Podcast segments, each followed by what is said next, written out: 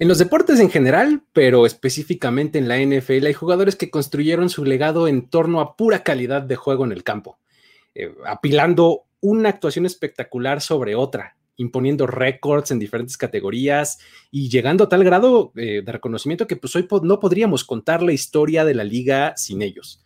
Eh, el asunto es que algunos de estos casos involucran a jugadores que por más destacados individualmente que hayan sido, nunca pudieron alcanzar el logro máximo en equipo, que es ganar un Super Bowl. Ahí es donde la conversación se pone interesante, porque pues ustedes que me van a decir que Marino es peor coreback por nunca haber levantado un trofeo en Lombardi, o que Barry Sanders no debe estar considerado entre los mejores running backs de la historia porque su equipo nunca destacó en playoffs, o que el impacto histórico de Dick Butkus es menor por el hecho de que los Bears fueran tan malos en su época. O, por ejemplo, que el dominio de Randy Moss en el campo y su tremenda habilidad atlética pasan a segundo término por el hecho de que sus equipos se quedaron siempre en la orilla de ganar el Super Bowl. Pues hoy vamos a platicar un poco de estas historias de estos cuatro jugadores. Eh, aquí en Historias de NFL para decir wow, relatos y anécdotas de los protagonistas de la liga. Quédense. La NFL es un universo de narrativa, testimonio, ocurrencia y memorias que nunca, nunca dejan de sorprender. Y todas las reunimos aquí. Historias de NFL para decir wow, wow, wow, wow, wow, wow. Con Luis Obregón y Miguel Ángeles es. Saludos amigos, ¿cómo están? Buenas noches para los que nos ven en vivo. Eh, mi nombre es Luis Obregón y estamos empezando este episodio que teníamos muchas ganas de hacer, ¿verdad, Mike? Pues, te saludo y este, pues ya listos, ¿no? ¿Cómo ves? Ya listos porque como bien dices, primero que nada, buenas noches. es un capítulo que de verdad ya habíamos platicado en algunas ocasiones y dan ganas. De hecho, de hecho, tantas ganas nos tenemos que hasta nos vamos a aventar. Es como una primera parte. Exacto. Es que la lista es bien larga de nombres y hoy vamos a tocar solo cuatro, ¿no? Cuatro, cuatro que son eh, pues muy, muy icónicos, muy representativos, pero podríamos estarnos aquí un par de días, ¿no? no, nos podemos aventar 10 episodios hablando de tres o cuatro jugadores fácilmente que son muy representativos de la liga, de sus respectivas eras. Como bien dices, estos son cuatro verdaderamente leyendas del NPL no sé si el padre de todos nosotros, Philip Rivers, califique en esa conversación, como nos dice aquí el buen Aarón. Este, no sé, ¿no? Ahora, es, legendario por otras razones. Exacto. Eh, su, legado, vamos a decir, está en, términos más físicos, vamos a ponerlo así, ¿no? Por cierto, decían que ahora es que es coach de una prepa. Sí, sí, sí, sí. Dicen, las probabilidades de que uno de esos chavos sea su hijo es altísima. Sí. claro. Ahora, fíjate, también David nos dice, ahí dice leyendas. Claramente van a hablar de Tony Romo. Leyendas de la narración. Exactamente, ¿no? ay, ay, ay. Pero bueno, ¿por qué no? Muchos, hay muchos. Sí, y, creo que eh, realmente es un, es un tema bien padre porque a mí, y sobre todo últimamente estoy mucho más clavado en este asunto de, pues, realmente ganar el Super Bowl eh, está muy padre y es el máximo logro en equipo pero no, no la, conversación no se puede quedar ahí. O sea, eh, este deporte, esta liga, es más que Super Bowls, ¿no? Y, creo que ahí es donde viven estas figuras, ¿no? Por supuesto. Yo siempre he estado en contra de esta teoría de el Super Bowl define qué tan buen jugador eres. Sí. Porque bajo esta teoría, usándola solamente como la única vara para medir jugadores, de repente Mark Ripien, Doug Williams, Trent Dilfer serían mejores corebacks que Dan Marino, Jim Kelly o cosas por el estilo. Entonces. Sí, sí, sí. El mismísimo Brad Johnson con, aquella defensiva de Tampa Bay, ¿no? Por supuesto, no. Vamos. Jeff Hostetler. Exacto, exacto, que, es que, que rescató ahí, te agarró a los Giants ahí después el de la lesión de Sims. porque ganó un Super Bowl. Exacto. Sí, sí, sí. Entonces. pues sí, son, son, eh, son este.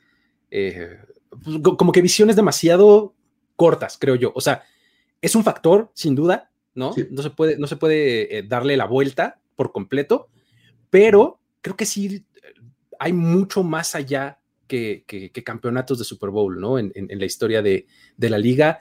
Y nos da para hablar de estos jugadores que son eh, padrísimos todos, ¿no? Y, creo que el referente eh, principal de, cuando uno habla de esto, y muchos ya nos los han puesto en los, en los, comentarios, es Dan Marino.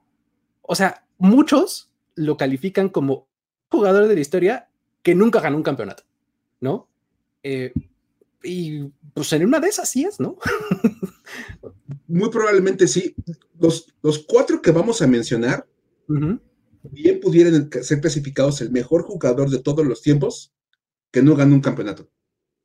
Sí, sí sobre todo, sí, eh, sobre todo, si lo, como que si lo vas, este, digamos que cerrando, es el mejor jugador, por lo menos de su posición en su era, cada uno de estos cuatro sí, sí lo fue, ¿no? O sea, eh, insisto, como, como, lo mencionaba al, al, inicio, no creo que la historia de la liga sin estos cuatro nombres que vamos a mencionar el día de hoy, ¿no? Y, y pues bueno, si empezamos con, con, Dan Marino, eh, pues el tipo ya era muy, muy carrera colegial, ¿no? Ahí jugó para la Universidad de Pittsburgh, que, es, era su ciudad natal.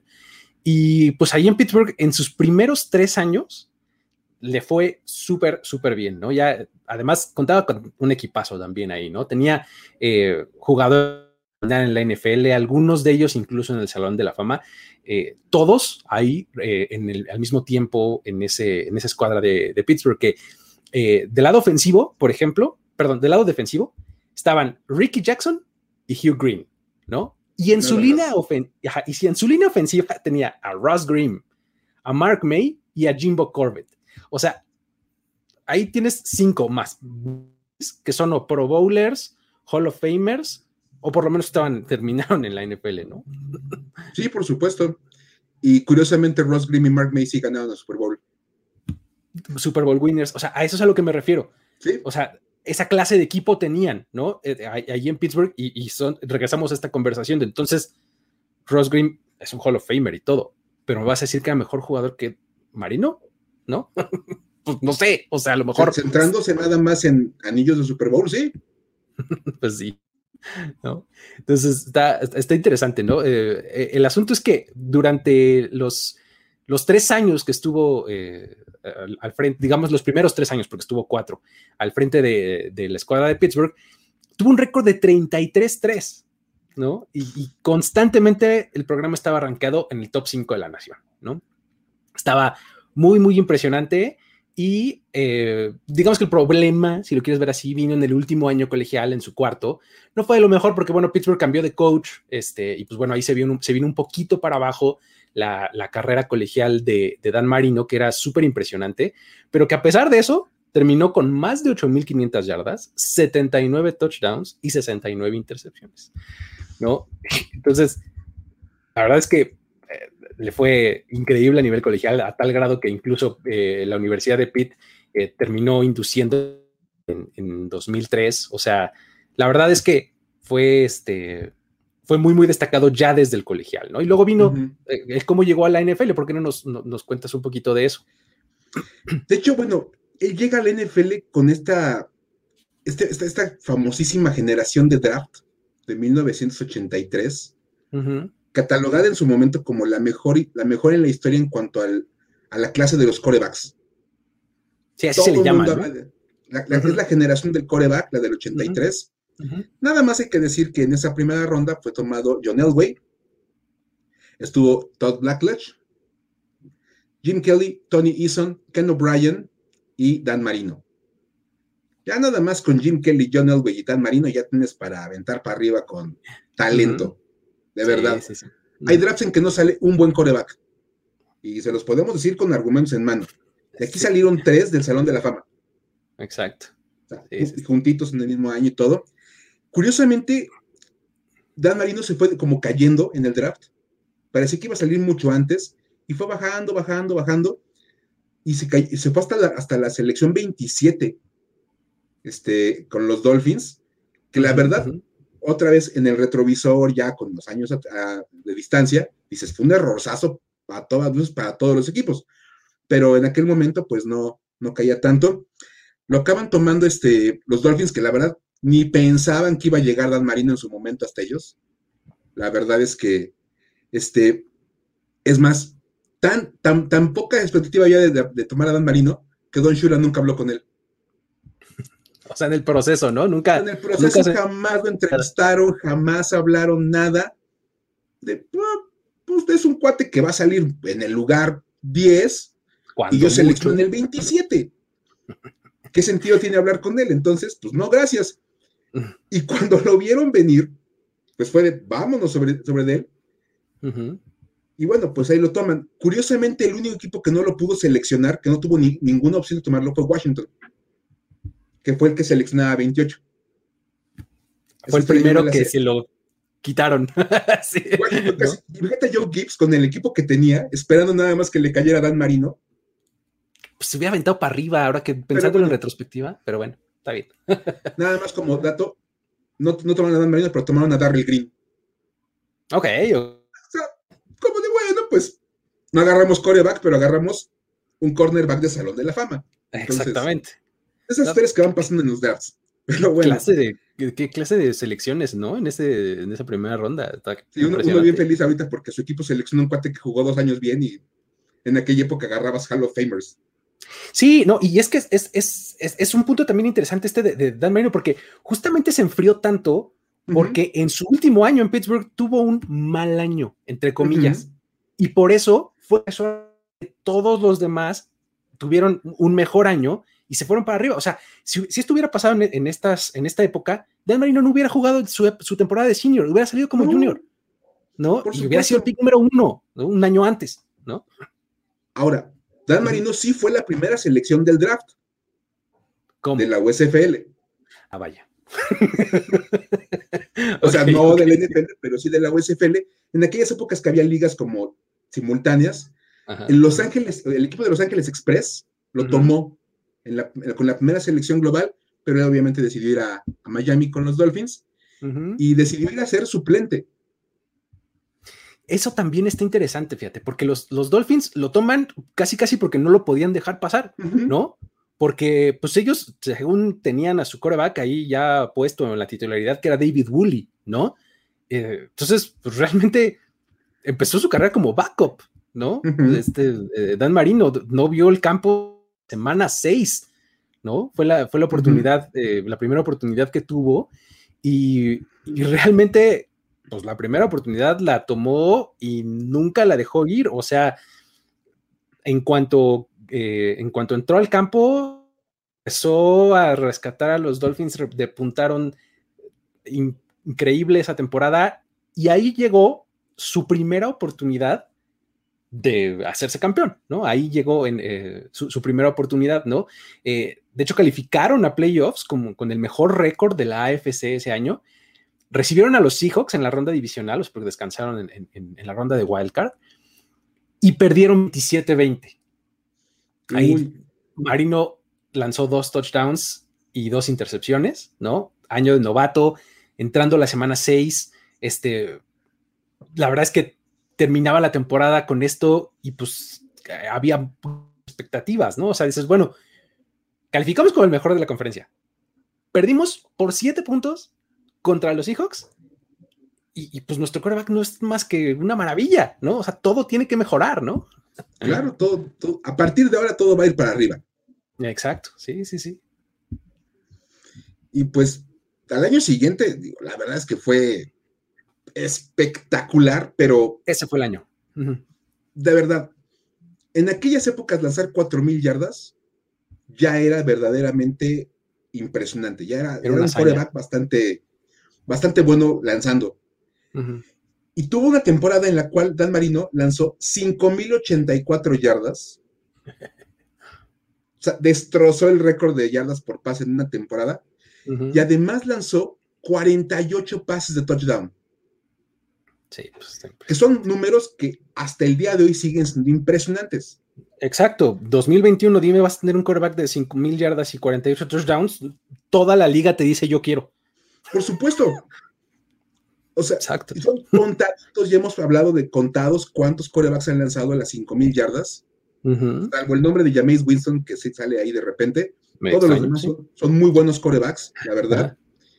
Y, y, por ejemplo, el más reciente en lograrlo fue Patrick Mahomes nada más para que veamos como ubicando en esta realidad actual de la NFL paz happy. en aquella época la NFL era de correr el balón y Dan Marino lanzaba 5 mil yardas. Sí. De verdad. Y pues fue obviamente este MVP de la, de la temporada, porque pues con esos números era imposible no darle el MVP. Claro. Se volvieron a clasificar a playoffs, se volvieron a encontrar a los Seahawks, pero ahora sí le ganaron. Ajá, bien. Ah, bueno, ya. Otra vez, todo va para arriba, todo va mejorando. Exacto, exacto. Ajá. Luego se enfrentaron a los Steelers en la final de la conferencia. Aquellos Steelers. Y bueno, pues este, Dan Marino, pues estuvo maravillosamente. Lanzó 421 yardas y 4 touchdowns. Estaba viendo eh, resúmenes y videos de ese juego. No inventes qué juegazo de Dan Marino es específicamente, ¿eh? esa final contra los Steelers. Qué cosa, fue una cátedra de verdad impresionante.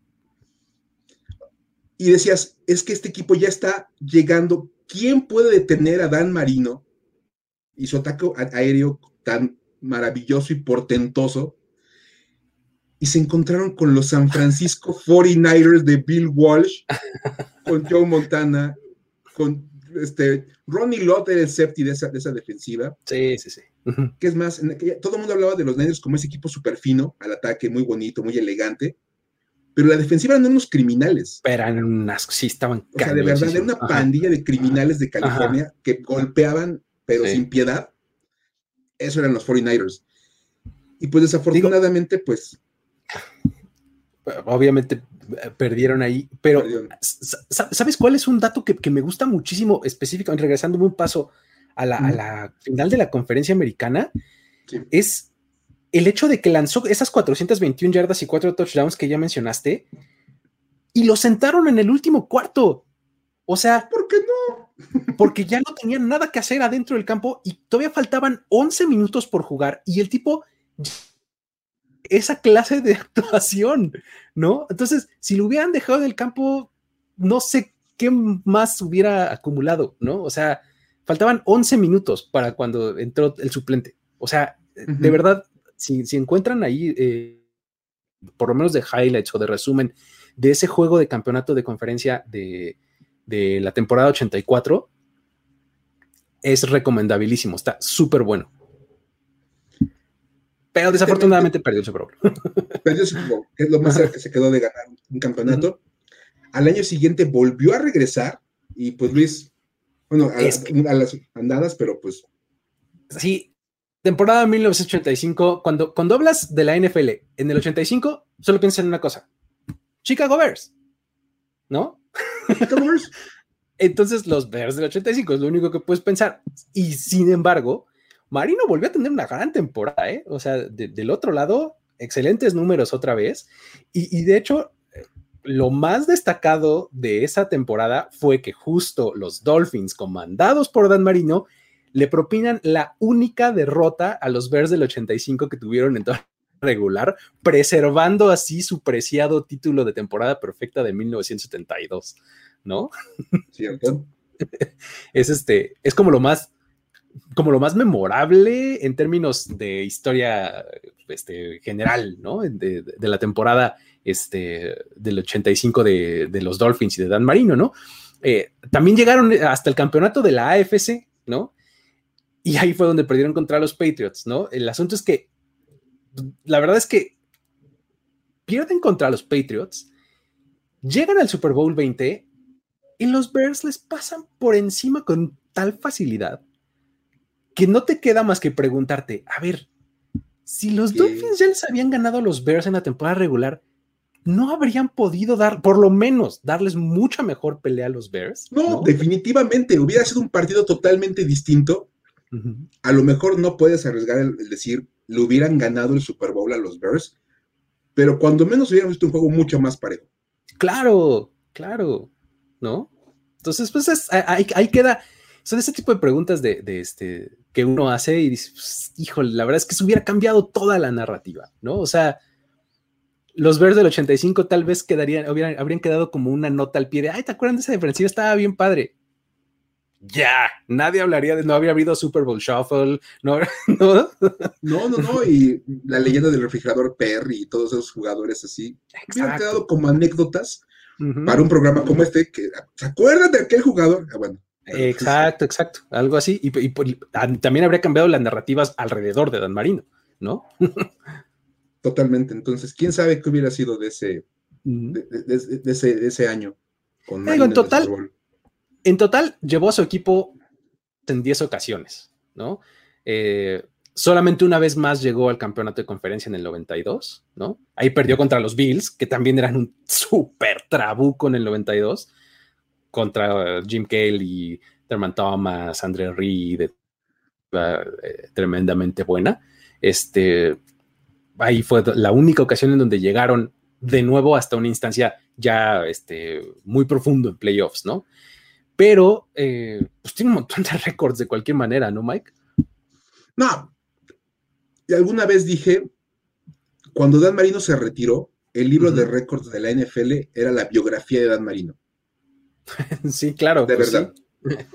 Sí. sí, sí, Tú podías leer el libro de récords, sí. Más yardas, Dan Marino. Más touchdowns, Dan Marino. Más juegos, Dan Marino. Porque pues en esa época era el, estándar dorado de lo que un coreback tenía que ser a futuro. Es más, decían, mira, así como Dan Marino, así van a ser los corebacks del futuro. Van a lanzar un chorro y van a tener un chorro de brazo y van a ser super hábiles. Bueno, se cumplió la, la profecía. De entrada, es el coreback con más victorias para un coreback que no ganó un Super Bowl al ganar 155 partidos. Nueve veces fue Pro Bowler y ocho veces fue All Pro. Ser All Pro es dificilísimo y el tipo lo consiguió ocho veces. Aquí se los hemos dicho. El Pro Bowl está padre, y, pero es a fin de cuentas hasta concurso de popularidad. Fíjense siempre para ver el nivel del jugador, cuántas veces fue llamado All Pro. Ese es un dato impresionante, ocho veces. En el 84 tuvo nueve partidos de más de 300 yardas y cuatro de más de 400. En el 94 fue el regreso del año. En el 98 fue el Walter Payton Man of the Year. Un logro también ya hemos dicho muy importante en este programa. Y cuando se retiró al acabar la temporada 99, tenía más de 40 récords de temporada o postemporada.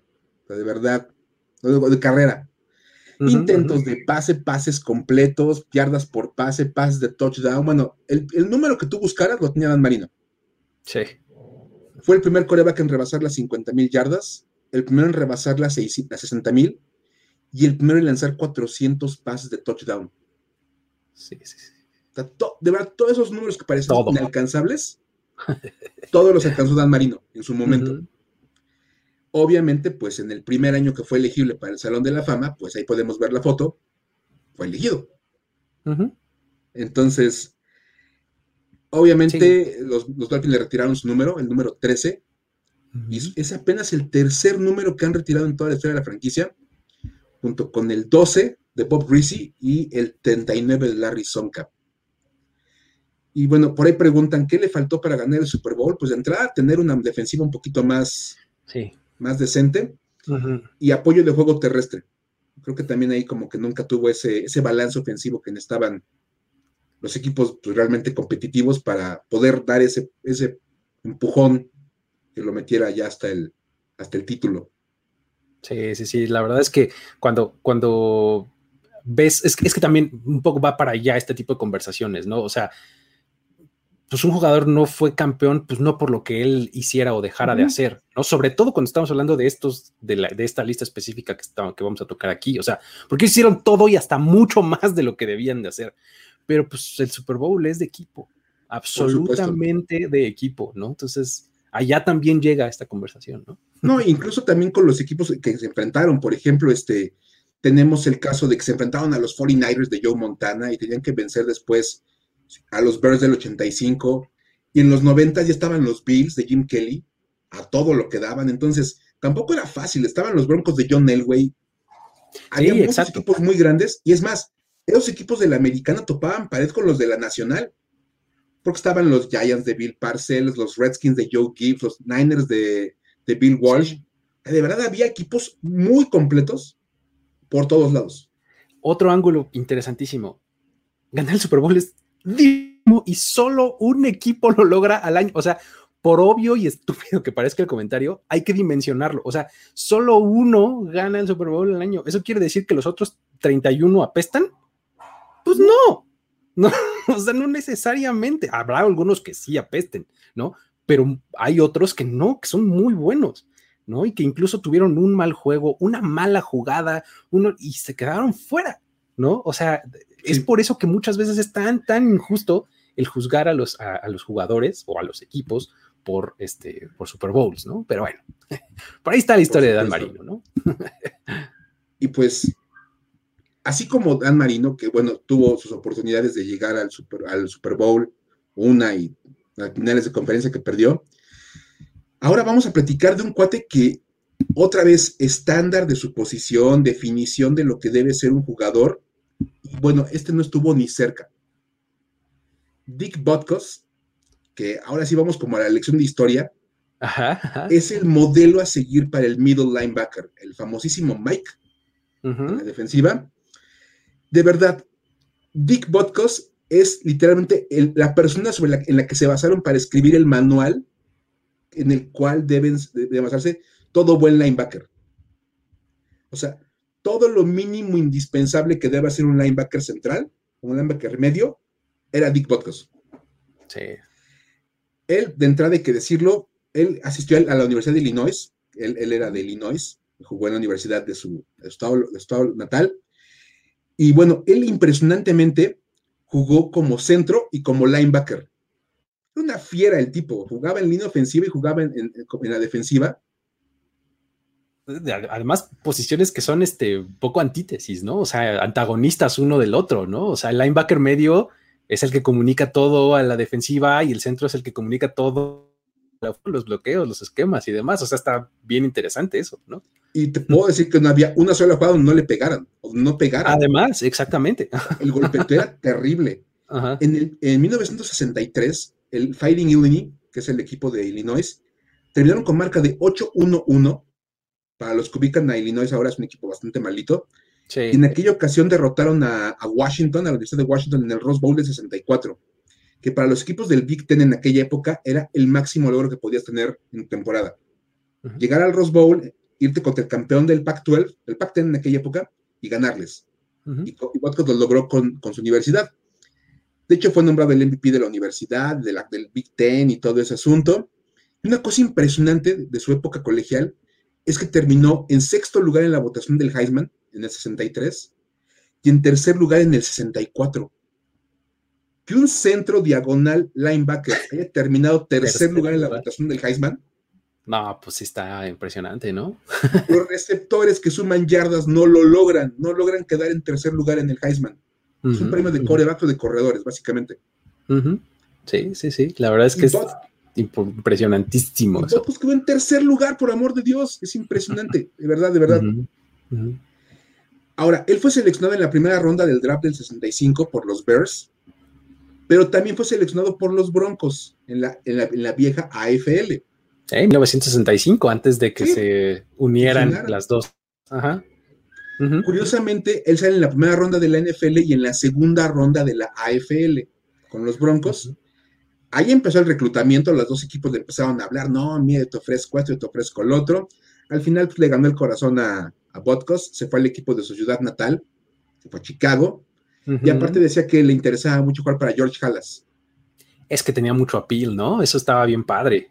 O sea, es como los que hoy día dicen es que quiero ir a Alabama porque quiero jugar con Nick Saban o quiero ir a New England porque quiero jugar con Bill Belichick o algo así, ¿no? Por supuesto, entonces, pues ahí quedó. Botkos, bueno, hay que decir que fue una de tres selecciones de primera ronda de los Bears ese año, porque hicieron un par de cambios los Bears para subir un par de veces en la, primera ronda. Lo agarraron a él con un pique, le cambiaron a los Steelers. O sea, los Steelers pudieron haber tenido a Big Botkos. Imagínate.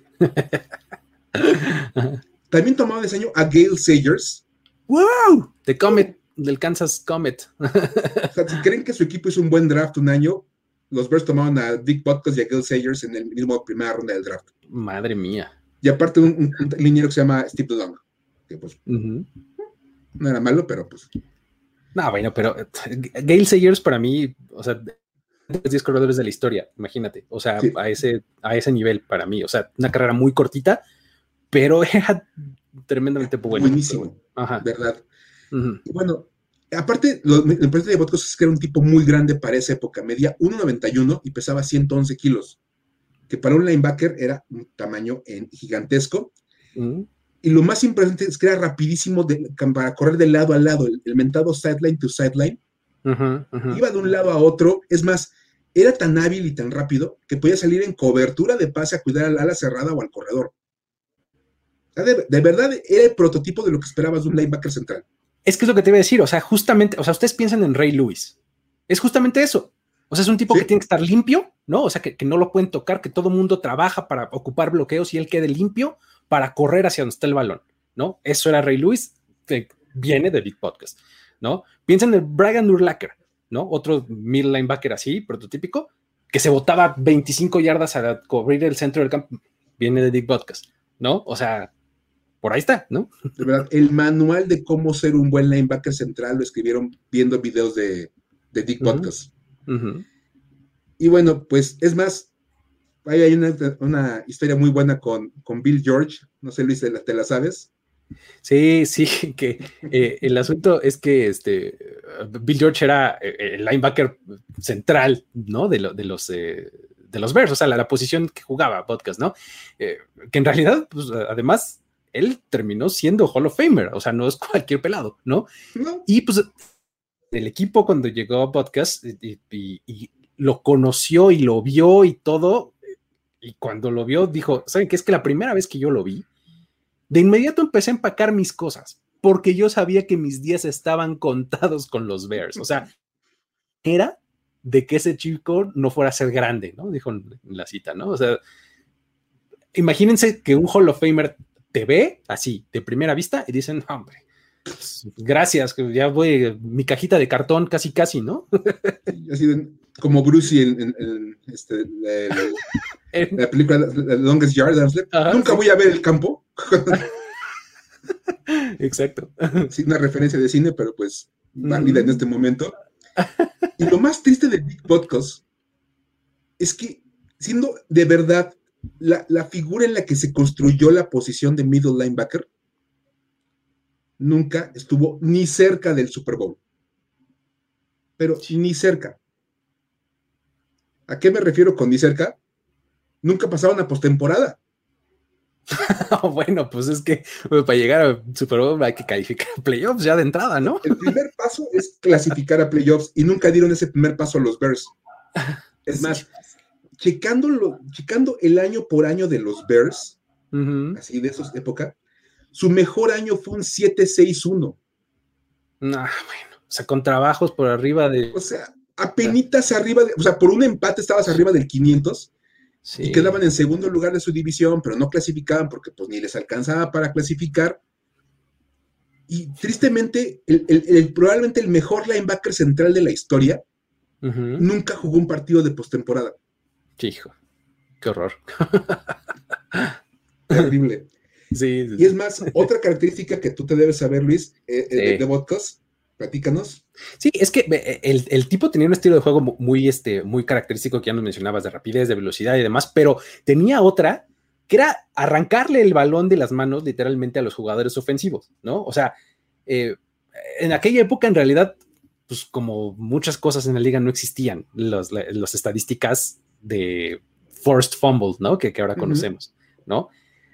Se cree que si, si, en, algún, si hubieran existido, hoy día seguiría siendo de los líderes históricos, ¿no? Por, esa capacidad tremenda que tenía de arrancarle el balón al, jugador, o sea, lo alcanzaba y no era peanut punch, o sea, no era acá de, pegarle y soltarlo, sino de presta, ¿no? Literalmente se los arrancaba de las manos iba por el balón, pero así de, con permiso, esto es mío, y se los quitaba de las manos. Es otra cosa que le pides a los linebackers. Si ya estás entrando por el cuate, trata de quitarle el balón, busca ver la manera en que se lo arranques, un, un fumble que se pueda forzar, y pues quién sabe qué hubiera sido con él. De hecho, fíjate, una cosa también muy triste de él es que él se retiró en, este, el 74 por una lesión que tenía ya crónica en la rodilla y que pues desafortunadamente este, terminó por costarle la, carrera. Y de hecho terminó demandando a los Bears, porque dice que no le dieron la atención médica adecuada y que no, lo, no, le cuidaron la rodilla. Ajá. con un tipo tan violento como él, pues es que es imposible cuidarlo tal como debería. Exacto. Pero acabó demandándolos porque aparte le quedaban cuatro años de contrato. O sea, se retiró con, mucho dinero dejándolo en la mesa y... Sí, todavía por cobrar, pues, ¿no? Digamos, ajá. Por supuesto. Y es más, bueno, mucho dinero de aquella época, porque le pagaba 115 mil dólares anuales. Exacto, o sea, proporcionalmente, pues. Vamos a ponerlo en la proporción de los 60, era muchísimo dinero. Ajá. Y aparte, él incluso había cláusulas, es más, ven las cláusulas de Dick Vodcos, cláusula de no corte, o sea, no lo podían dar de baja. Eso es visionario absolutamente. ¿Han escuchado últimamente ese término de no trade clause? O sea, la cláusula de no intercambio, ¿no? O sea, de no me puedes cambiar a menos que yo esté de acuerdo. Más o menos por aquí, ¿no? Y también la tenía. También. tenía el no cut, no trade. Ándale, exacto. Ah, o sea, no había manera de que saliera del equipo a menos que él decidiera salir del equipo que, este, que agente o él tan listillos. O sea. De verdad, o sea, de verdad impresionante.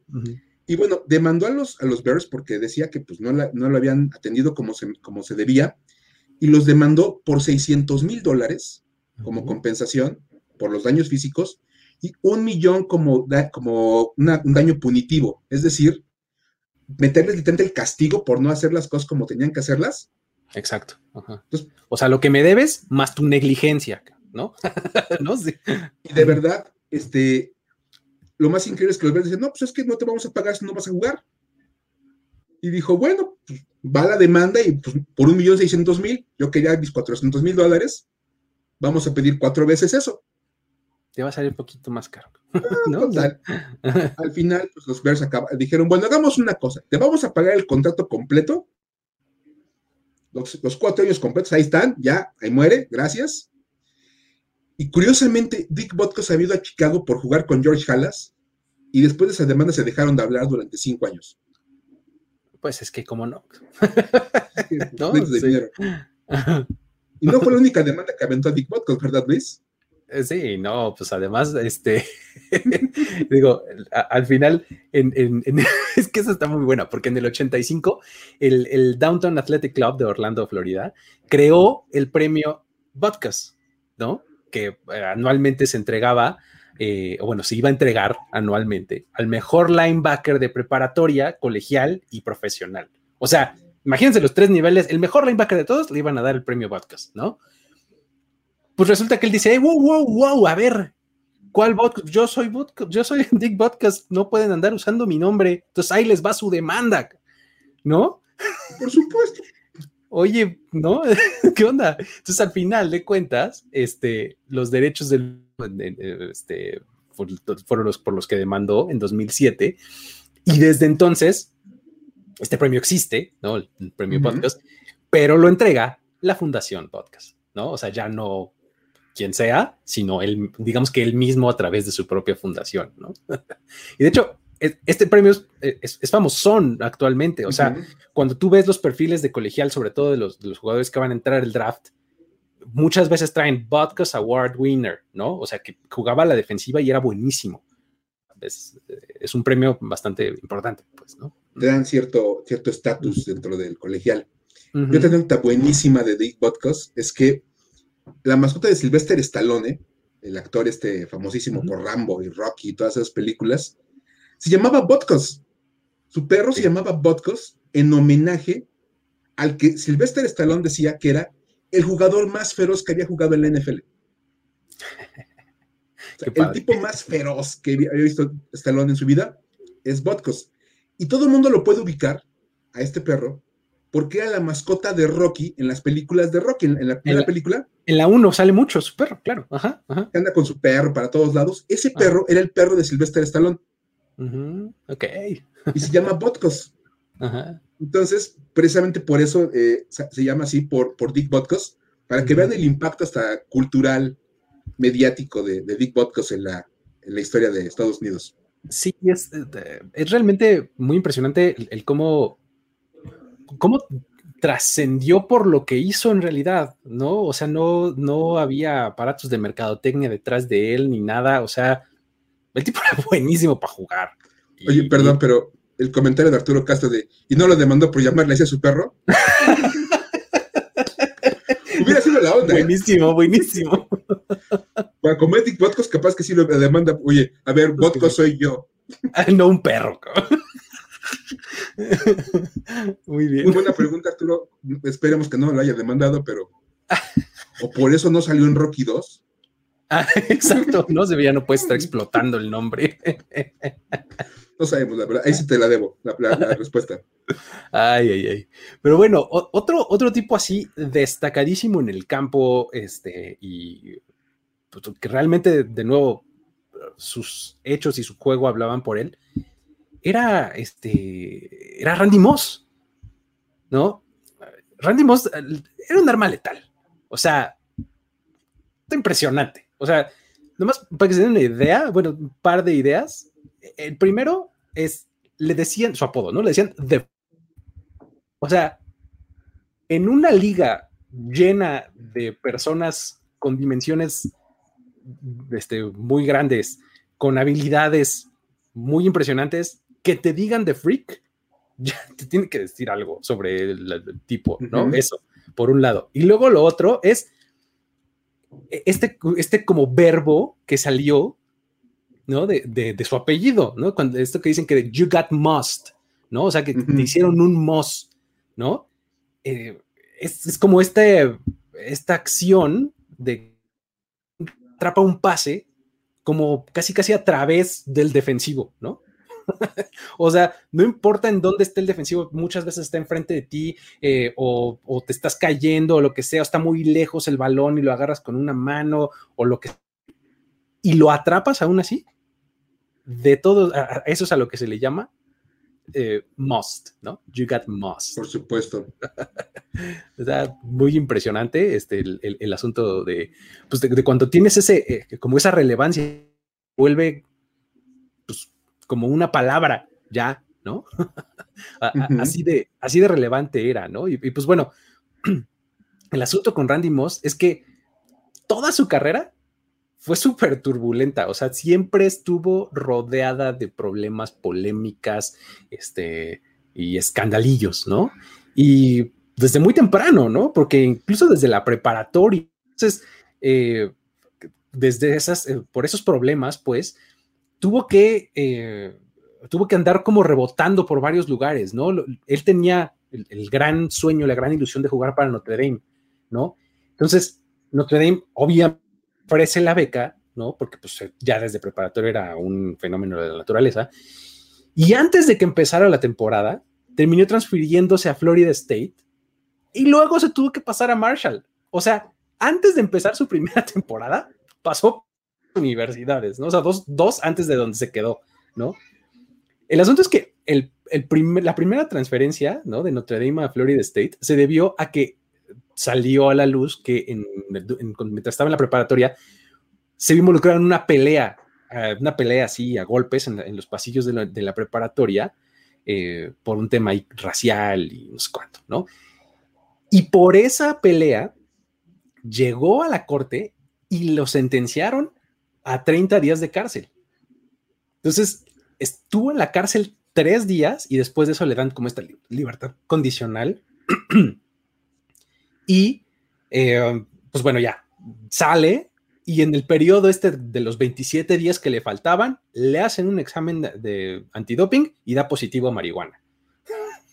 Entonces, eso violaba eh, la condición de libertad condicional y pues tuvo que volver a transferirse. Ahí es cuando pasa de Florida State a Marshall, ¿no? Y pues ya es, pues, digamos que ahí se queda ya en Marshall y pues ya tuvo tremendo, tremendo desempeño. O sea, Marshall pues era, sigue siendo una universidad eh, y un programa no muy grande, ¿no? O sea, de, División 2 y todo. Y pues de absolutamente todos los récords de la universidad, como dato curioso, su coreback era Chad Pennington, ¿no? Que también vimos en la NFL, ¿no? De ahí de Marshall y terminó su carrera colegial con por lo menos un touchdown en cada uno de sus 28 partidos, por lo menos. O sea, cada que se paraba en el campo anotaba, ¿no? Sí. muy, muy impresionante, ¿no? O sea, luego, justo viene el, cómo llegó a, la NFL, ¿no? Que, también es, es, este padre interesante. ¿Por qué no nos cuentas esa? De entrada, él después de ese año de junior decide meterse al draft. Pues es que yo cuando le iba, a aguantar un año más en la universidad, sin más problemas legales. Y una cosa que llamó muchísimo la atención en el proceso fue su velocidad. No se sabe a ciencia cierta cuál fue su tiempo en las 40 yardas porque no lo no corrió en el, Scouting Combine. Lo, hace en, los Pro Days, ven que ahí es como un poquito más a mano la medición del tiempo. Y entonces le, le, sacan cuentas entre 4.24 y 4.28. rapidísimo, o sea, de verdad. El tipo volaba. Y él fiel a su costumbre de ser pues todo un show y todo un fenómeno de la naturaleza y todo, dijo, todos los equipos que no me seleccionen se van a arrepentir de, no, haberme, no haberme elegido. Una cosa que dicen muchísimos jugadores a, lo largo de... eso dicen todos, eso dicen todos, ¿no? Pero bueno. Es más, me acuerdo, por ejemplo, de Josh Rosen. Sí, claro, sí, también. Dijo, sí que van a estar muy enojados de no haberme seleccionado cada que los derrote. Pues primero tendrías que jugar para derrotarnos, ¿no? Cuando menos se esperaría. Y la verdad es que al final de cuentas muchos equipos sí no, no lo tomaron, no porque no tuviera el talento total para ser receptor en la NFL, sino por todos sus problemas. De verdad, su personalidad era súper complicada, su, su, carácter era, era muy difícil. Y al final se animan a tomarlo los Vikings en la posición 21. Eh, así que ya dicen, bueno, pues la posición lo, amerita, o sea, lugar 21, es un gran jugador, nunca pensaste que te iba a caer hasta, esa posición, se lo avientan. Sí. Y tuvo tres chances de llegar a, de ganar el campeonato. Sí, antes, antes de, enumerarlas, me gustaría también, eh, es algo muy similar a lo de Marino. No era que los Vikings necesitaran un receptor, ¿eh? No. Tenían a un tal Chris Carter. ¿Cierto? ¿No? Ya en sus filas un receptor uno tenían, uno muy bueno, ¿no? Y le pusieron tal vez uno mejor. Es por eso que, cuando rumbo al draft pasan estas cosas de, oye, pero no lo necesitaban y no sé qué, pero pues es buenísimo, dejen de, pensar así, o sea, ¿qué, ¿qué, van a pensar los equipos? Ay, no, qué horror tener muchos jugadores buenos. No, así, ¿dónde se ha visto eso, no? Así de, pues sería como que dijeran, oye, ya leí el libro. No, ya leí uno. No, ya gracias, ¿para qué leo otro libro? Sí, exacto, ¿no? sé Y estaba bien bueno el que leí, ¿no? Ya, ¿para qué otro? ¿No? Quiero dos. No, dos mejores, mejor que uno.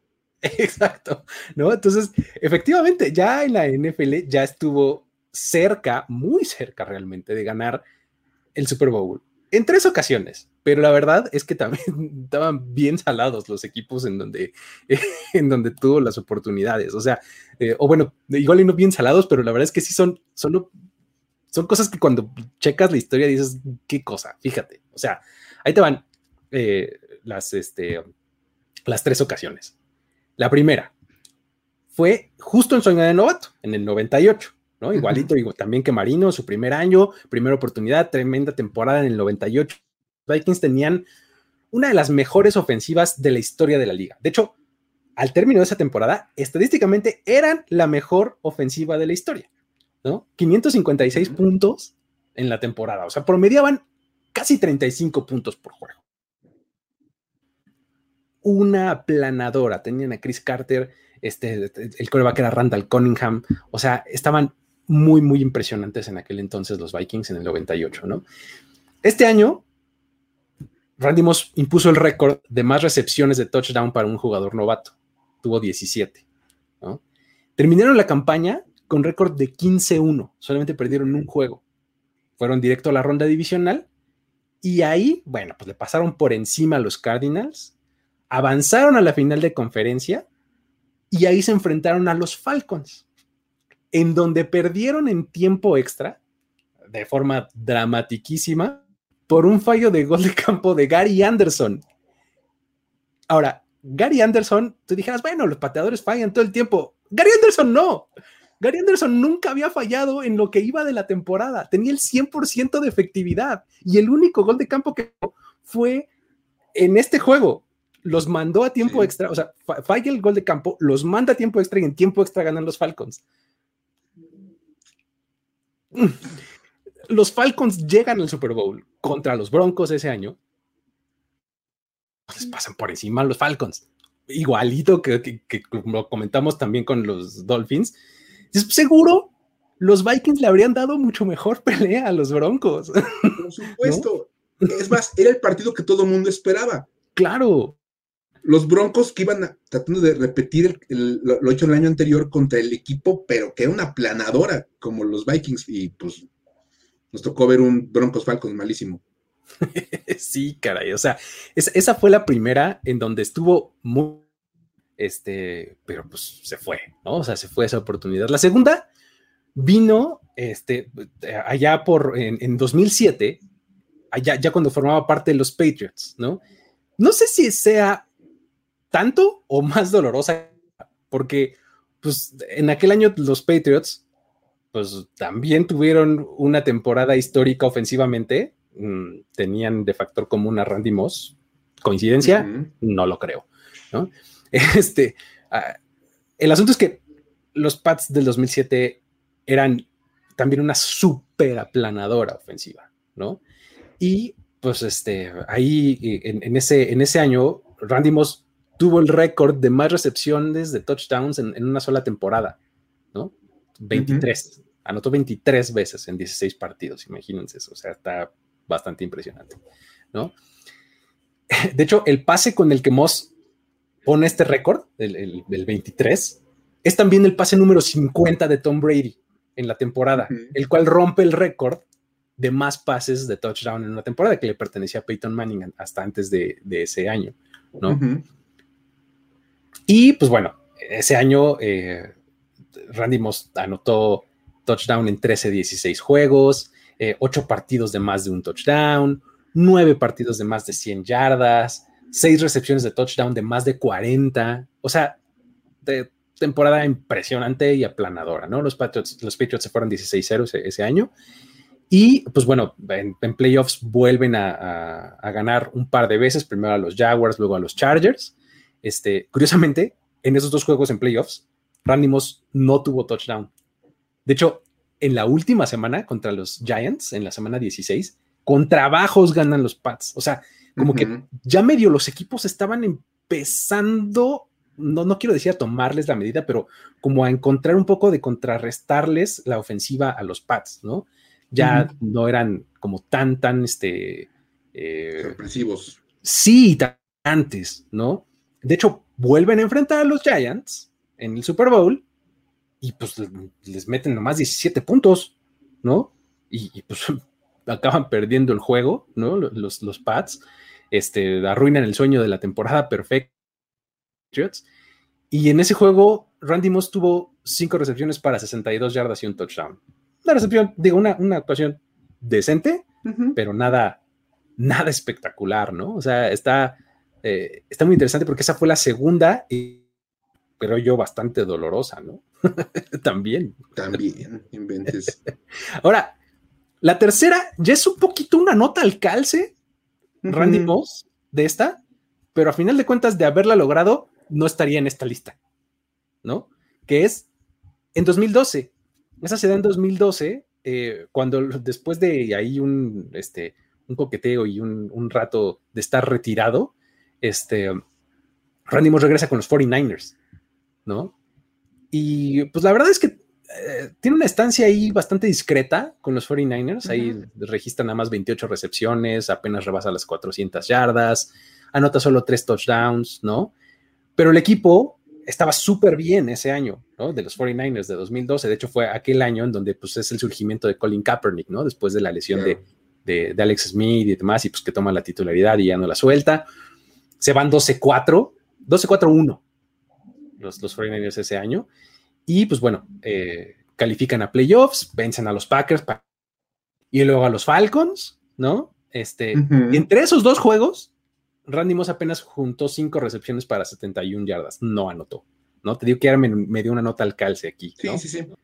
Y ya luego, pues en, el Super Bowl, este, en Ravens, y pues no sé si te acuerdas de ese Super Bowl, pero pues el, el Super Bowl empieza y todo salía mal para los 49ers. O sea, los Ravens estaban apaleándolos, eh, dominándolos con, mucha claridad hasta que se va la luz en el Super el, juego del apagón. Exacto, ¿no? Y pues ahí medio quieren montar el comeback, pero al final no se logra. Y pues bueno, este, los Ravens ganan el partido. Eh, Randy Moss recibió dos pases para 41 yardas. Eso nunca se le quitó, fíjate. Recibió dos pases y sumó 41 yardas. O sea, súper bien. seguía siendo una amenaza profunda, ¿no? Y pues bueno, después de que gane el partido, pues ya, eso le quita de manera definitiva la posibilidad a Randy Moss de poder levantar el Vincent Bardi, ¿no? y triste porque de verdad, como bien dices, más allá de sus problemas personales y de carácter, un jugadorazo. La personalidad fue la que lo acabó mandando a varios equipos y acabó jugando en cinco equipos diferentes durante su carrera. En los Vikings, en los Raiders, en los Patriots, en los Titans y en los Niners. Y realmente te deshacías de él, no porque no, no porque no fuera un buen receptor, sino porque ya no lo aguantabas. Entonces, ya, o sea, gracias. Así de esta negatividad no la necesito aquí en la vida, muchas, muy, amable. por eso te deshacías de él, por un, mal receptor. De hecho, termina eh, con segundo lugar en la lista de, más, de más touchdowns por recepción, 156. Sí. Novato ofensivo del año en el 98, regreso del año en el 2007, cuatro veces All Pro, otra vez vean ese tipo de datos, seis veces Pro Bowler, y ya es miembro del Salón de la Fama. En el 2018 entró a, Canton. De verdad, fue un jugadorazo y toda una definición de, explosividad como receptor. Yo me acuerdo muchísimo de aquel juego contra los Cowboys en, Thanksgiving. Sí, tiene ese momento tremendo. Tres, tres, tres, recepciones para como 150 yardas, tres touchdowns. sí, en el 98, justamente, en su primer año de, novato, ¿no? Entonces, digo, fue de esas cosas impresionantes. Y hablando, y hablando de verdad de gente impresionante, así, verdaderamente impresionante, pues creo que dejamos al mejor para el final, al menos en mi opinión, muy personal. Y Jesús Niebla, no, llegaste justo tiempo para escuchar la plática sobre Barry Sanders. Exactamente. Llegué tarde, no, llegaste justo a tiempo, ya los, tenía medidos. Vamos a platicar del grandísimo Barry Sanders. De entrada, es una leyenda desde la universidad. Él jugaba en Oklahoma State. Curiosamente, de esas cosas de la vida, sus primeros dos años como colegial se las pasó en la banca, atrás de Thurman Thomas. Ándele. Nada más, o sea, Thurman Thomas es titular, Barry Sanders era el el suplente. Cuando Thurman Thomas emigra al NFL, Barry Sanders toma la titularidad del equipo, nada más para que se den una idea de lujos. En los dos años que estuvo Thurman Thomas, Barry Sanders regresaba a patadas. Tenías a Barry Sanders regresando patadas de despeje y de salida. Porque, pues, así por, porque lujos, ¿no? Así. Porque pues, cuando tienes barro te puedes dar cualquier lujo. Exacto. Y su único año como titular en el colegial es probablemente el mejor año en la historia de cualquier jugador colegial. Nada más ahí les van los números. Impresionante, sí. De verdad, corrió para 2.628 yardas y 42 touchdowns en 12 partidos. No me vengas con cosas. No manches. Sus promedios eran, si se escucha así increíble, promedios es todavía más increíble. 7.6 yardas por acarreo. No manches. Y promediaba 238.9 yardas por partido. O sea, imagínate, 7.6 yardas por, por, acarreo. Quiere decir que prácticamente nunca vio el tercer down. Nunca jugabas el tercer down con, ¿No? Exacto. Le das el balón, 8 yardas. Otra vez el balón, ya se pasó otras 8 yardas punto que eran ocho, este te convirtió siete nomás, ¿no? Entonces, ¿no? Nada más hay que decir que para un corredor lograr yardas en un partido es muy bueno. Lograr 200 es histórico. Y él consiguió 300 en cuatro, en cuatro partidos de, ese año. Mm, estás loco. Impresionante. Además tuvo cinco juegos, con, cinco juegos consecutivos con más de 200 yardas. Sí, sí, sí. Eh, anotó al menos dos touchdowns en 11 partidos consecutivos, tres touchdowns en nueve ocasiones. Y en el Holiday Bowl, que fue el partido que le tocó jugar ese año, corrió para 222 yardas y 5 touchdowns. Chico. Y hubiera sido más si hubiera jugado el último cuarto. No. Porque lo corrió en tres cuartos. Ay, no puede ser. Obviamente, ¿Ya ven por qué lo amamos? ¿Ya ven por qué lo amamos, amigo?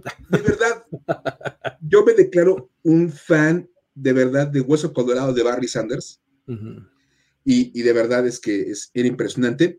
Él, él, fue seleccionado, de hecho, pues, al año siguiente se fue a la NFL eh, en el primer, primera ronda del draft y pues obviamente se volvió el eje ofensivo de los Lions. Mm. Había muchas cosas que pensar cuando tenías a Barry Sanders ya en el equipo.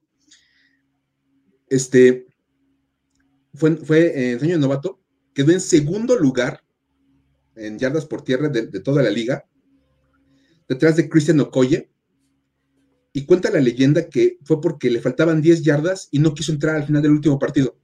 No, está bien, ya con eso. Ya, ya. Segundo lugar. Y obviamente se ganó el, primer, el, novato ofensivo del año. Y bueno, de verdad, lo que podamos contarles de Barry Sanders es ¿Sabes, ¿Sabes qué? Creo que este gesto, este tipo de gestos de, en la carrera de Barry Sanders eran muy característicos de él, ¿no? O sea, de un récord, ¿no? O sea, como que eh, él como que estaba un poco más allá de eso, ¿no? O sea, como que no le mucho, o sea, lo que me parece súper característico de este tipo de, de este, de, de actitudes que tenía era su celebración, entre comillas, cuando anotaba. No había celebración. O sea, de verdad. Lo, único que hacía cuando anotaba era buscar lo oficial y entregarle el balón. Sí. Eso era todo. Es la celebración de Barry Sanders. Anotar y darle el balón en la mano al oficial. De, Aquí está el balón, muchas gracias. No aventárselo, no, no. no en la mano, así. Es decir, si lo tenía lejos, a lo mejor das así como una pichadita, pero era lo más, lo más formal del mundo, de verdad, para ese tipo de cosas. Eso era Barry Sanders. O sea, como que los, los récords realmente como que no le importaban. ¿no? y para, para muestra está eso, de verdad. Eh, es más, con él en el ataque como única pieza que tenían los Lions, ese equipo se volvió de playoffs. Nada más porque estaba él. porque estaba él. Llegaron a playoffs cinco veces. O sea, imagínense los Lions de los que ahora vemos y que pues, son un equipo que constantemente anda mal. En aquella época llegaban a playoffs de manera constante era un, equipo que normalmente estaba invitado a la postemporada. Llegaron en el 91, 93, 94, 95 y 97. Y ganaron la división central, porque en aquella época era división central, dos veces. Todo en los hombros de Barry Sanders. Absolutamente. De verdad. De hecho, pues lo más cerca que estuvo Luis, ¿por qué nos platicas que fue su mejor año? Pues su mejor año fue en el 91. ¿no? Este, un par de años después de, su llegada a, la liga. Ese año mandaron 12 juegos los Lions, ¿no? Eh, de hecho, es un récord de la franquicia, ¿no? Y ganaron el partido de la ronda divisional, incluso, y lo ganaron fácil, 38-6 a los Cowboys, ¿no? En el 91, cuando todavía estaban en un año de, ser esos Cowboys super dominantes, les ganan en, en, playoffs y curiosamente, esa es la única victoria que han tenido en postemporada desde que vencieron a los Browns en la final de la NFL del 57. Imagínate, ¿no? Y las avanzan a la final de la NFC y ganan 41-10 a los entonces Redskins. Los Redskins ganan. Perdón, ganan, ganan los Redskins 41-10, ¿no? Este, um, pues ahí se quedan en la final de conferencia, ¿no? O sea, ese fue el año en el que estuvieron más cerca, aunque sea de llegar al Super Bowl, ¿no? Está este dato que, pues, este es uno de los poquitos equipos que no ha visto nunca el Super Bowl, ¿no? y así fue su carrera, de verdad. Siempre estar como en la orillita de los playoffs, llegando, pero no lograba nada. Sí, sí, sí. Luego en el 93 volvieron a ganar la división, ¿no? Un par de años después. Eh, pero pues pierden esta vez contra los Packers, contra los Packers, perdón, en, el, en la ronda de Wildcard. Ahí un juego más cerrado, 28-24, ¿no? Pero pues vuelven a perder ahí rival divisional, etcétera, y ya, adiós en el 93. Y 94 y 95 vinieron apariciones este, de nuevo en, eh, como, como comodines, ¿no? Y pierden en la primera ronda, o sea, one and done, esto que le conocemos, en las dos ocasiones, ¿no? En el 94 pierden 16 contra los Packers otra vez, y en el 95 contra los Eagles, 58-37 en un super tiroteo, ¿no? Ahí este, están como que esos años en donde, en donde era pues, bastante dominante Barry Sanders, ¿no? Este, ya en el 97, ya un poco más tarde en su, en su carrera, regresan de nuevo como wildcards y vuelven a perder, pero esta vez contra los Buccaneers 2010, ¿no? La, verdad es que eh, es, bien triste para uno que es tan fan de Barry Sanders ver estas cosas. Sí, y es que tristemente ya llegando a la postemporada, cuando enfrentabas equipos mucho más completos, se evidenciaba que nada más era Barry Sanders. Exacto, sí, sí, sí. Entonces no había manera de, poder dejar ir a Barry Sanders todo el partido. Pues entraron en pararlo a él Sí, por más Rodney Pitt y Herman Moore que hubiera. Eric Kramer no, era buen coreback. Eric Kramer no. Exactamente. No. Oh, Dios. y curiosamente, la mejor temporada de Barry Sanders fue en 1997. Yo la recuerdo muy bien esa temporada, de verdad. Fue la temporada de las 2053 yardas. Uh Volviendo el tercer corredor en la historia en alcanzar las 2000 yardas y el, segundo en hacerlo en 14 juegos. El primero fue Jay Simpson. Exacto. Porque curiosamente, en los primeros dos partidos de la temporada corrió exactitas 53 yardas. y en los siguientes 14 juntó 2000. Wow. Exactas. O sea, juntó 2053 yardas, sí. 53 en los primeros dos partidos y 2000 en los siguientes 14. Y 2000 en los demás. Exacto. O sea, fue impresionante de verdad. Y de hecho, este, fue una racha de 14 juegos con al menos 100 yardas por tierra, incluyendo dos de más de 200. Sí, y ahora que, ahora que Derrick Henry ha tenido estas actuaciones, siempre dicen, el primero desde Barry Sanders, desde Barry Sanders, siempre, ¿no? Siempre que hablen de, lo que hace Derrick Henry va a ser el primero desde Barry Sanders. Exacto. lograr algo. Aparte fue el primer jugador en correr para 1500 yardas en cinco temporadas eh, consecutivas, bueno, cinco distintas y cuatro lo hizo de manera consecutiva. Curiosamente, le el 98 ya no pudo seguir con la racha de años consecutivos con 1500 yardas porque se quedó en 1491. Nueve yardas. Nueve yardas. Claro. Eso desayunaba, ¿no? Nueve yardas. Y hablando del tema del All Pro, Ajá ya decíamos que es, un, es como el máximo medidor. Barry Sanders, en sus 10 años como profesional, fue All Pro de primer equipo seis veces. 60% de efectividad. los cuatro años que no fue, fue de segundo equipo. Fue suplente. Exacto. Fue nombrado al equipo All Pro los 10 años de su carrera. Titular o suplente, pero fue nombrado los 10 años. Sí, sí, sí. no tuvo años malos. Jamás de verdad, de verdad. Sí, no existía eso del down year. No, para nada, o sea, de verdad. Y lo dice que se retiró nada más con 10 temporadas como profesional. Y ahí hubo todo un plate y todo, ¿no, Luis? Sí, fue, fue un, fue un este, pues un drama, ¿no? Este, dos años antes de su retiro había firmado una extensión de contrato, ¿no? por seis años, ¿no? De, hecho, aquel año tenía un bono de este de 11 millones de dólares hacia el signing bonus. Y este, cuando se retiró, los Lions le pidieron que les devolviera su lana. Ah, pues, ya te vas, ok, nos debes 5.5 millones de dólares del bono, ¿cómo ves? Sí. ¿No? Y Sanders dijo, ah, no, pues están ustedes bastante equivocados, ¿no? Entonces, ¿qué, creen que nos vamos a ir a la demanda? Juicio, ¿no? Y este, pues el proceso corre y la corte decide que Sanders tenía que devolver el dinero en partes, ¿no? Ok. Es una decisión tanto salomónica, si lo quieres ver así, porque pues el signing bonus te lo dan todo junto al principio, ¿no? Entonces probablemente pues no tenía todo ese dinero, entonces como que la corte le da chance de pues dáselos en paguitos chiquitos, ¿no? Entonces Barry Sanders les dice, ¿no saben qué? Fíjense que no les voy a regresar todo su dinero en una sola exhibición, pero me van a cortar. Esa es mi condición. O sea, yo no me voy a retirar. Ahí está su lana, pero me cortas. ¿Qué significaba eso? Barry Sanders, agente libre. Imagínate, ¿no? Imagínate. De hecho, por ahí hubo un comentario hace rato, este, que decían que tan, tan, real fue la historia de que lo iban a mandar a Miami. Era un rumor que corría mucho que si él se iba de los Lions, si lograba zafarse de Detroit, él iba a firmar con los Dolphins para unirse a Dan Marino y tratar de ganar los dos un campeonato. Exacto, salir de esta lista. Básicamente salir del programa de hoy. es que en un futuro va a haber un programa acerca de los cuando ganamos el Super Bowl y queremos salir de ahí. Exactamente. Pero pues no, desafortunadamente quedó todo como en leyenda urbana, porque realmente ni cerca estuvo de que lo dieran de baja. sí, no, porque pues, al final de cuentas, pues ya los Lions dicen, wow, wow, wow, no, espérate, espérate, espérate, ¿no? este, eh, está bien, sí te honramos el retiro, ¿no? O sea, no, no, no te queremos ver en ningún otro lado con ningún otro uniforme que no sea el de los Lions, ¿no?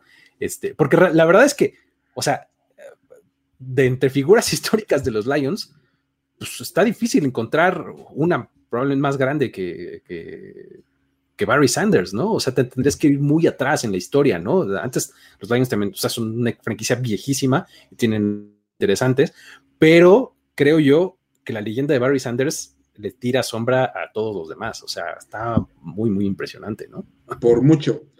de hecho, este, por ahí el número 20 lo ocupa porque se, lo, le piden que ocupe el número por Billy Sims, un jugador legendario de los, de los Lions. Exacto. Pero realmente el número acabó siendo el número de Barry Sanders. Ya Exacto, nadie se acordaba de, Billy Sims. Tú ves un jersey azul gris como los Lions con el 20 y piensas en Barry Sanders, o sea, no en Billy Sims, que justamente es el primero, eh, el primer corredor de, de, los Lions en usar el 20 y era bastante bueno, Billy Sims, ¿no? Pero pero nunca a la altura de Sanders. Nunca lo logró. Y él, él incluso, Barry Sanders lo reconoce que el único punto que le quedó pendiente fue ganar el Super Bowl. Sí. Y que eso es, lo que a fin de cuentas lo retira. Tenía, otra pregunta en la edad, andaba en los 30, andaba llegando a los 30 años cuando se retira. Apenas, exactamente. Y, y, la verdad es que él dice, habían pasado 10 años de que yo había llegado al equipo y habían dejado ir jugadores importantes, habían dejado ir elementos útiles y tras 10 temporadas yo estaba en el mismo punto en el que me encontraba cuando llegué de novato. En un equipo que pensaba en el futuro. Sí, estamos en reconstrucción. Mira, dámonos unos dos, tres años y vas a ver cómo vamos a ser buenos. Cada año decían lo mismo, ¿no? Entonces, pues a fin de cuentas no, no se pudo y, y pues e-, ese sí va a quedar de verdad como el gran, una de las grandes historias que pues nunca, nunca lo logró y, un mejor equipo que le hubiera tocado. Por ahí, por ejemplo, se sabe la historia de que Green Bay lo dejó pasar para tomar a Tony Mandarich. Exacto, sí, sí, sí, sí. Si, si, Green Bay lo hubiera tomado, luego se hubiera dicho de Brett Favre. Y Brett Favre y Barry Sanders y Reggie White no hubieran ganado un Super Bowl. Hubieran ganado cuatro. Varios, exactamente. Pero de verdad, o sea, porque eso es lo que hubiera pasado con. Hubieran sido el equivalente de Troy Aikman y Emmitt Smith en los Cowboys. Es justo lo que Packers, acuérdense que se topaban con pared contra los Cowboys en los noventas. Nunca le pudieron ganar, ¿no? A, los Cowboys. Yo creo que con Barry Sanders sí se hubieran ganado. Le hubieran armado mil, problemas a ese equipo de Dallas. Sí, sí, sí. La verdad es que era, era, ¿no? O sea, la verdad es que eh, más allá de la, historia y demás, el, este, este es uno de esos jugadores que hay que verlo. Cuando lo ves jugar, quedas así con la quijada en el piso, de verdad. A mí me encanta, o sea, digo, no por nada es mi jugador favorito de toda la historia de la NFL, de verdad. Es, me encanta Barry Sanders por todo lo que hacía. Esta, esta foto, estas dos fotos que tengo aquí del lado izquierdo, son mucho de su estilo, o sea, ese centro de gravedad tan pegado al piso que le permitía hacer cortes impensables, ¿no? Eh, era como que lo caracterizaba, ¿no? O sea, siempre muy, muy, muy, muy bajito, a veces corriendo a tres extremidades, ¿no? O sea, con las dos piernas y una mano en el piso, ¿no? Eh, una cosa muy impresionante, de verdad. Y, de verdad, este, increíble. Y, de hecho, ahorita que ponías ahí la foto con los Vikings, me acuerdo que hay una anécdota de que dicen que una vez el corredor defensivo de los Vikings puso a los jugadores de la defensiva en un corral y les aventó una gallina y les dijo, atrápenla. Exacto. Muy a la todos corriendo y tratando de agarrar la gallina, tipos de 150 kilos, tratando de agarrar una gallina. Ajá, es que, es que es imposible. Y les dijo, bueno, así se ven tratando de atacar a Barry Sanders. Así para que vean cómo se ven de ridículos. De, babosos, todos corriendo como tontitos. Nada más agarrando aire. Así se ven tratando de taclar a varios Sanders. Y otra cosa impresionante de nada más para cerrar esta historia. Salía corriendo, se paraba y cuando todo el mundo daba el, paso para frenar, a volver a arrancar. ¡Vámonos! Esa explosión, esa explosión de punto tres segundos era suficiente para que él estuviera ahí en la zona de anotación. Cuando se daban cuenta que había arrancado, ya, lo, ya, estaban viendo la espalda del jersey a, a, Barry Sanders. y bueno, después de hablar de grandes leyendas y grandes historias, pues tenemos que cerrar como, como cerramos este programa con una historia para decir, güey. Sí, por favor, por favor. Que ahora van a ser historias para decir Urban o, historias para decir Jaguars, porque de verdad últimamente han estado como muy presentes en nuestro programa. Y regresamos una vez más a Jacksonville, donde las cosas han estado bastante interesantes. Seguro que voy a, voy a hacerlo mi mejor esfuerzo por producir una cortinilla de las locas, locas aventuras de Urban Meyer en el aire. De verdad, de verdad, podemos hacer un programa, vamos a hacer un programa al final del año, recapitulando todas las aventuras de Urban Meyer. Este, de verdad, aquí, y fíjense, todo mundo siempre dijo que del draft, la única cosa, pues, tranquila de los Jaguars había sido seleccionar a Trevor Lawrence, porque, pues, todo mundo sabía que iban a seleccionar a Trevor Lawrence. y además dijimos, ¿no? Pues es como poner bien tu nombre en el examen, ¿no? Pues, pues de modo que no, estaba fácil. Sí, por supuesto. El problema es que se quedaron cerca de no poner el nombre. uno piensa que pasó todo como sin problemas. No, sí hubo problemas para seleccionar a Trevor Lawrence. O sea, estuvieron cerca de generar un problema en eso. En la selección de prueba de balas. Exactamente, donde no hay, inventaron un problema. y lo peor es que te lo cuentan ellos. Porque no necesitamos enterarnos, pero nos enteramos gracias a ellos. Y, y resulta que, bueno, los Jaguars están sacando una serie en YouTube que se llama The Hunt, como para narrar cómo ha sido el proceso del draft y todo este asunto de los Jaguars. Y resulta, este, que bueno, pues ahí pasan que cómo fue el proceso de seleccionar a Trevor Lawrence. Y resulta que fue mucho más emocionante de lo que podíamos haber pensado. Todos estábamos aburridísimos de la tele de, ya que lo seleccionen. Y resulta que primero que nada hay que decirlo, la NFL les explicó que no podían anunciar la selección en los primeros siete minutos de esos diez que tienen para seleccionar al jugador. Por temas de producción y. Eso para mí fue la perla de esta, de esta eh, historia, de esta anécdota. Lo que más aprendo yo de esto fue cómo sí juega la producción de en el proceso del draft, mucho más allá de lo que pensamos, ¿no? O sea, la producción del evento les dijo a los Jaguars, no pueden entregar la tarjeta en los primeros siete minutos. Recordemos que los equipos tienen 10 en la primera ronda, ¿no? Ok. y dices, ok, está bien, se ve que obviamente el productor era de estas personas que les gusta tener control sobre las cosas y a mí no me van a seleccionar a Trevor Lawrence en, dos minutos. Me van a seleccionar después de siete. Tenemos que meter este, patrocinios, este, el, rating empieza a subir, etcétera, ¿no? ya tenemos una cápsula preparada y todo, entonces si me Dame siete minutos por lo menos, ¿no? Ok.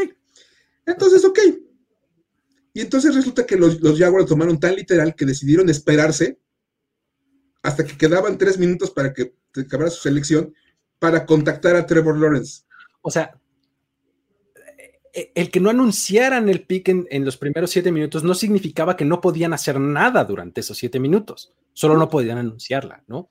Y recordemos que normalmente lo que hacen los equipos antes de draftear a un jugador es llamarle, por el origen de esto es que antes como no era un espectáculo en vivo, los, equipos tenían que contactar al jugador nada más para asegurarse que estuviera vivo, que estuviera bien, que existiera, que estuviera, ¿no? Que quisiera irse con ellos. Exacto, ¿no? Entonces de ahí tuvo origen. Después ya que se seleccionaban, entonces decían, sí, liga, voy a seleccionar a este jugador, ¿no? Entonces resulta que cuando por fin le marcan, no les contesta. Y los manda a buzón. Así directo. ¿no? Buzón directo. Los manda a buzón tres veces y el buzón de, llamadas de Trevor Lawrence estaba lleno. Exacto, no era así como de, oye Trevor, este, márcame porque me urge. Trevor Lawrence, hablamos de los Jackson Villaguas y puede comunicarse en el próximo minuto, se lo agradeceríamos. No, no podían dejarle mensajes. Entonces empezó obviamente como a ponerse un poco tensa la situación Y acabó todo afortunadamente. Fíjate, en las locas aventuras de Urban Meyer, él fue el héroe en este capítulo. Este se puso la capa. Porque, ¿qué pasó? No, no, contesta Trevor Lawrence. Y en el video se puede ver cómo dicen, es que no contesta. El, tipo del no, es que no contesta, se va, se va a buzón. Pero le ves la tensión en la cara al tipo, o sea, porque de verdad ustedes pueden ir al canal de YouTube de los Jaguars y ver este video. Véanlo, de verdad, es, televisión que vale la pena ver. La tensión en la cara así de, no contesta, se va al buzón. Y bueno, total que afortunadamente Van Meyer lo pudo solucionar porque le marcó de su teléfono celular. Y yo creo que ya lo tenía guardado Trevor Lawrence en, su, en su directorio y ya le contesta. Y entonces, pues hasta que le contesta a, Urban Meyer, se puede dar la selección. Y ya todo el mundo lo contó como de, ay, qué chistoso, no nos quiso contestar, nos mandó a buzón tres veces. Se quedaron a nada de que por estarle marcando para tratar de localizarlo, se les acaba el tiempo. Y si se les acaba el tiempo, pasan al segundo lugar y hubieran, hubieran elegido primero los Jets. Y entonces los Jets hubieran encontrado en un punto de, o sea que podemos seleccionar a Trevor Lawrence. Imagínate. Imagínate de verdad. los Jets se llevan a Trevor Lawrence y entonces los Jaguars están en el reloj, ¿no? y lo peor es que lo decíamos antes de entrar al programa y, los, Jaguars de, oigan, ¿alguien tiene el teléfono de Zach Wilson? Así de, ahora pues hay que seleccionar a Zach Wilson, este, contáctenlo. Tú. No, yo no tengo teléfono. Tú. No, yo tampoco. ¿Quién tiene el teléfono de Zach Wilson? Hubieran acabado, yo creo que se le en el puesto 5 o 6. Como una cosa así. Y de verdad, como dice Isaí Rubalcaba, hubiera sido la historia para decir, güey, de, la posteridad. Sí, sí, sí. La madre. La madre. todas las historias para decir, güey. Que se hubieran perdido la primera selección del draft porque no les contestaba Trevor Lawrence. Pero afortunadamente, pues.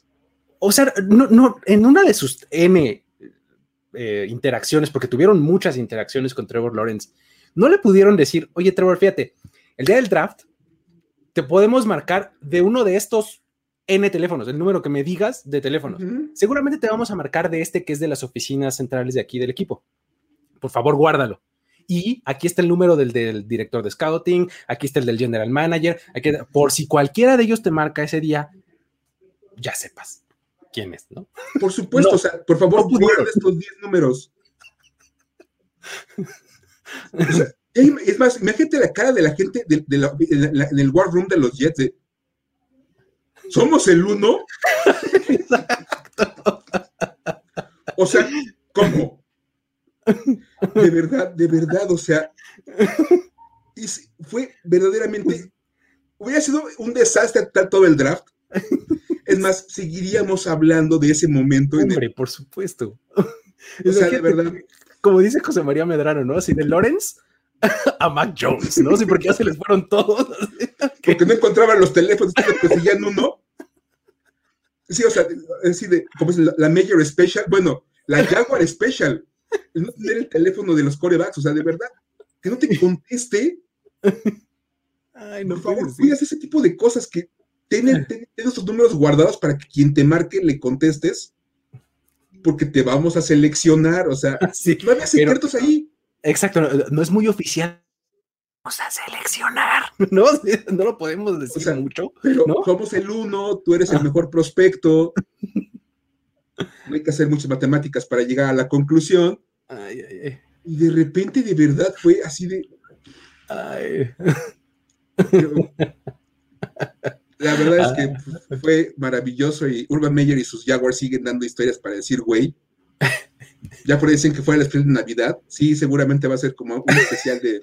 Sí, recopilando las. Nos vamos a sentar junto al árbol de Navidad, ¿no? A, recopilar. de ponche, y toda la onda así. ¿Te acuerdas cuando los Jaguars no les contestaba Trevor Lawrence? sí. no. sí, sí, sí, no, no, no. O sea, de verdad, una cosa así como increíble de, con, con Trevor Lawrence pero bueno, sí. Y aparte todo pasó en tres minutos. Ajá, es que eso es, lo, eso es lo más increíble. Que, o sea, todo esto, imagínense, todo este acelere en tres minutos, ¿no? O sea, sí, la cantidad de estrés que debieron haber vivido en ese War Room debe haber estado interesante. Ahora lo cuentan muy divertidos, pero seguramente fueron los tres peores minutos de su vida de eh, todos. No, y se, nota, de verdad, vean, vean ese, ese videito ahí en el canal de los Jaguars. El que lo cuenta, el que lo narra es Chad Khan, que es el dueño del equipo. Se le nota que al principio como que lo empieza a revivir así como estresado, pero luego se acuerda que está en cámara y ay, lo cuenta ya con la sonrisita y su bigotito así de handlebar, que lo caracteriza. Este, eh, sí, o sea, deben de haberlo pasado no, de verdad, estuvo al borde del infarto, Shad Khan, de verdad. Pero bueno, hay que dar la historia para decir, güey, la historia para decir Jaguars de esta semana. Ay, pues bueno, pues muchísimas gracias, Mike. Gracias por haber eh, recapitulado eh, un poco la carrera de estos cuatro grandes, la historia para decir güey, que estuvo a punto de ser la madre de todas las historias para decir güey. Este, eh, gracias a todos los que estuvieron por acá. no dejen de sintonizar mañana, sintonizar, ¿y qué tal? Este, no dejen de, darle clic aquí mañana a la misma hora acá, que vamos a, tener ahí un, anuncio padre interesante para lo que viene en el canal de, YouTube de Primer. Este, pues aquí estaremos a las 8, no se lo pierdan. Eh, ya saben que pueden de entrada ahorita desde ya darle subscribe, este, activar la campana de notificaciones, etcétera. Todo esto que ustedes ya saben, también descargarlo en formato podcast en todas las plataformas de su preferencia. Y pues nada, con eso nos despedimos, ¿no, Mike? Sí, totalmente. Estén atentos a lo que va a anunciar primero y diez. Se vienen cosas interesantes.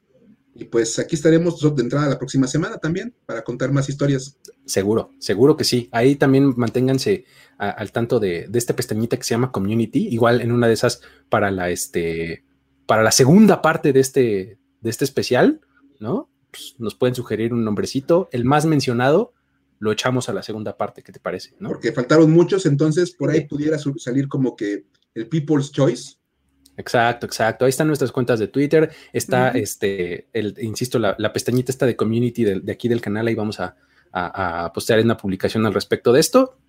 Sugiéranos, ¿no?